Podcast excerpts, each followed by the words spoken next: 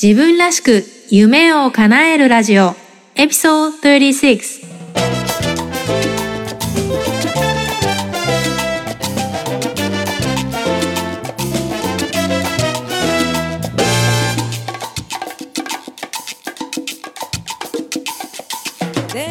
皆さんこんにちは。サンディエゴメイです。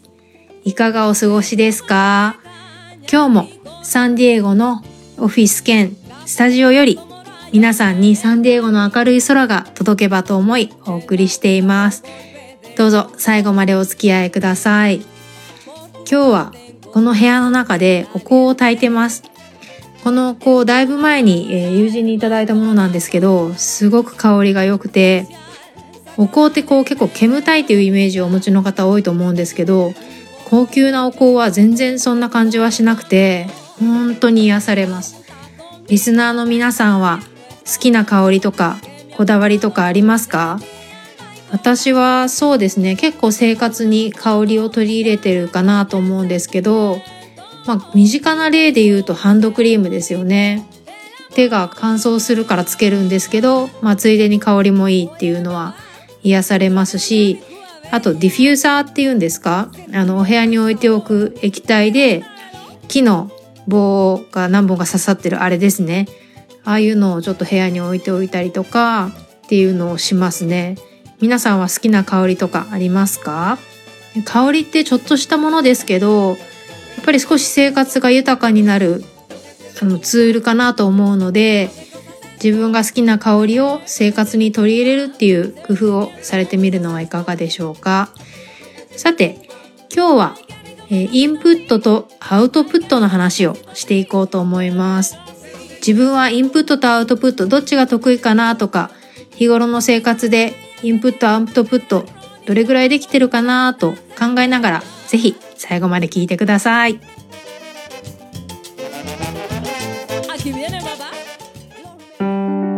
自分らしく夢を叶える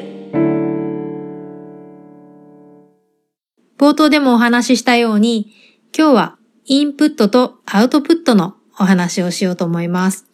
インプットというのは情報を取り入れる作業。アウトプットっていうのは内にある情報を外に出していく作業ですよね。皆さんはインプットとアウトプット、どっちが得意ですか？私は実はインプットが得意です。ストレングスファインダーの自己診断のテストの結果も、インプット、日本語では収集って呼ばれてるんですけれども、インプットはトップ5に入る強みでした。ストレングスファインダーについては以前もお話ししたことがあると思うんですけれども、自分の強みを知るためのテストがあるんですね。えー、世の中にある34の強みの中から、特に自分が強く持ち合わせている強みっていうのをトップ5で知ることができるんですね。このテストはオンライン上で受けることもできますし、あと書籍も出てまして、えー、日本語のタイトルですと、さあ自分に目覚めよう。あなたの5つの強みを見出し生かすっていうタイトルの本が、えー、出てまして、そこにもオンラインで受けれるテストが付随してます。これ注意しないといけないのが、中古本を買ってしまうと、そのテストにアクセスするキーがもう誰かに使われてしまっていて、テストが受けれないので、もし本と一緒にあのテストを受けたいのであれば、新書を買うことをお勧めします。で、この収集、インプットの強みを持つ人の特徴っていうのが、もう情報を集めること自体に喜びを感じる人たちなんですね。例えば、まあ、列に並んだりとか、細切れ時間ができた時とかも、いつでも本とか新聞を読めるようにと言って持ち歩いているっていう、そういう傾向があります。職業としては、教育とか研究、ジャーナリズムが向いているって言われてるんですね。どうですか？皆さんはインプットは得意でしょうか？で、こんな感じで、インプット、収集能力っていうのは、もちろん大きな利点があるんですけれども、インプットに偏る危険性っていうのもあるんですね。まずこの情報収集自体に喜びを感じてしまうタイプの人の場合、そこで満足してしまって、情報が活用できていないっていう、実にもったいない状況が、できてしまうことがあります。あと、現代社会でのインプットに偏る危険性っていうのは、Facebook とかの SNS の餌食になってしまうことですね。世の中には2種類の人間がいると思うんです。一つは情報を発信する立場にある人。そしてもう一つは誰かが発信した情報を消費する立場にある人です。これまでの時代っていうのは、例えばテレビとかラジオみたいに発信するっていうことは一部の大手メディアだけに与えられた特権だったんですよね。ただ現代っていうのはインターネットも発達して誰もが発信者になれる、そういういい時代になっているんです。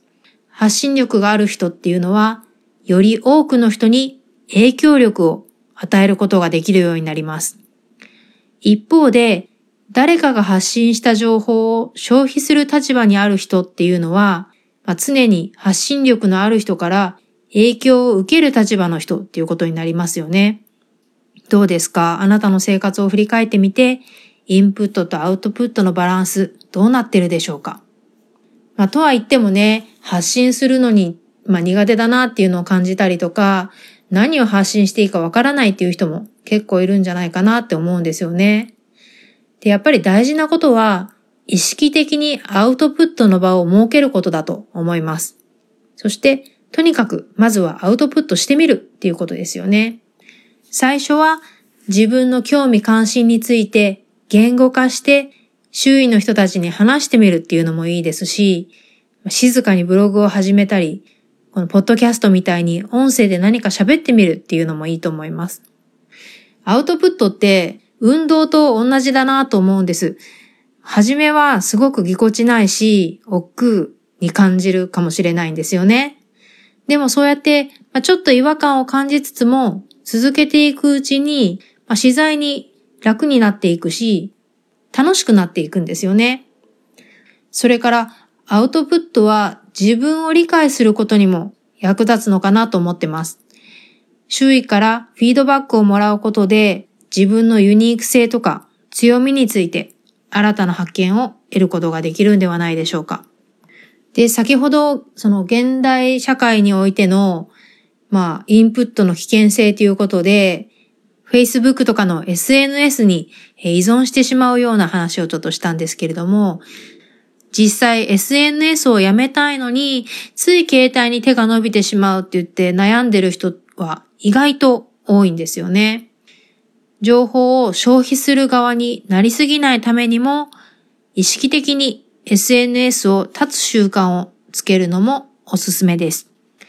で、この悪い習慣っていうのは、いい習慣と取り替えることでしか改善されないんですね。なので、えー、上質なインプットのための SNS 立ちの勧めということで、えー、最後に参考までに私が日々実践している SNS 立ちの例をいくつかご紹介します。えー、まず朝起きたらですね、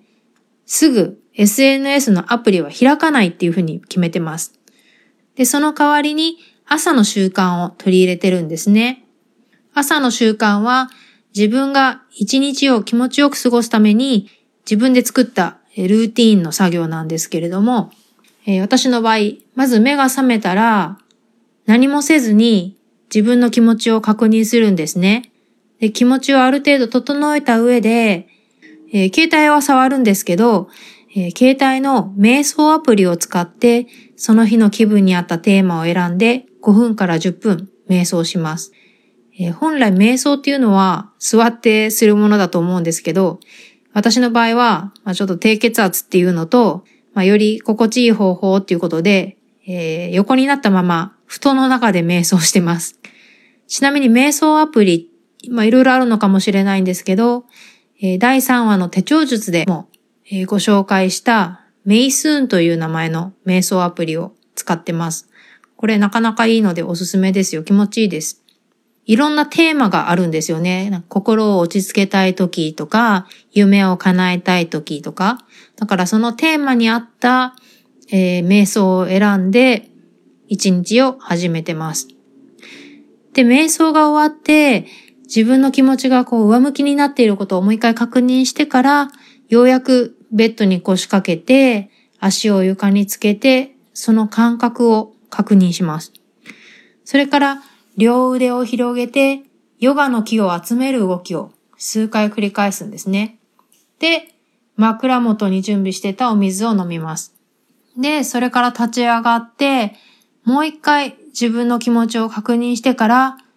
ドアを開けて一日の準備に取り掛かるんですね。で、ある程度準備をして、夫と娘を送り出したら、自分の時間ということで朝の散歩に出かけてます。で、SNS は、えー、その後ですね、朝、まあ一度確認はするんですけど、仕事で使う時以外は、お昼休みまでは見ないようにしてます。ここでも SNS を見る習慣の代わりに、本当にやるべきことに集中する仕組みを取り入れることで、自然と携帯に手が伸びないように工夫してます。えー、そんなわけで、えー、今日はインプットとアウトプットのバランスについてのお話をしてみました。いかがでしたでしょうか？ぜひ、えー、自分のインプットとアウトプットのバランスを振り返ってみて、意識的なインプットとアウトプットを心がけてみてください。きっと新たな発見があると思います。それでは最後に2つ質問です。あなたはインプットとアウトプット、どっちが得意ですか ?2 番、あなたが SNS 立ちをするために行っている習慣は何ですか？ぜひ教えてください。自分らしく夢を叶える今日の番組楽しんでいただけたでしょうか？私のウェブサイトサンディエゴメイドットコムでは、ポッドキャストでお話ししているような内容をブログとしても発信していますので、ぜひ見てみてください。それと、ダウンロードして無料で活用できるワークもいくつか準備してますので、ぜひダウンロードして使ってみてください。私のウェブサイトは www.sandiegomei.com です。それから自分らしく夢を叶えるためのメルマガも配信していますので、ぜひウェブサイトから購読してみてください。次回は自分の力を疑ってしまいそうになったらどうするかというお話をしたいと思いますので、お楽しみに。自分らしく夢を叶えるラジオ。